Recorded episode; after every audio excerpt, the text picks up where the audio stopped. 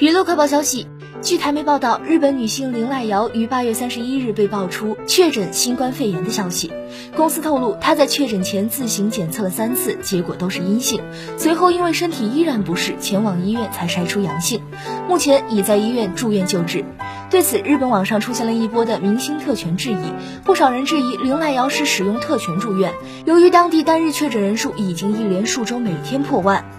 面临医疗资源无法消化大批病患的窘境，不少有症状甚至濒临重症的感染者都无法进入医院接受治疗，被要求在家休养。然而，他属于中度症状却能住院，引发不小的批评声浪。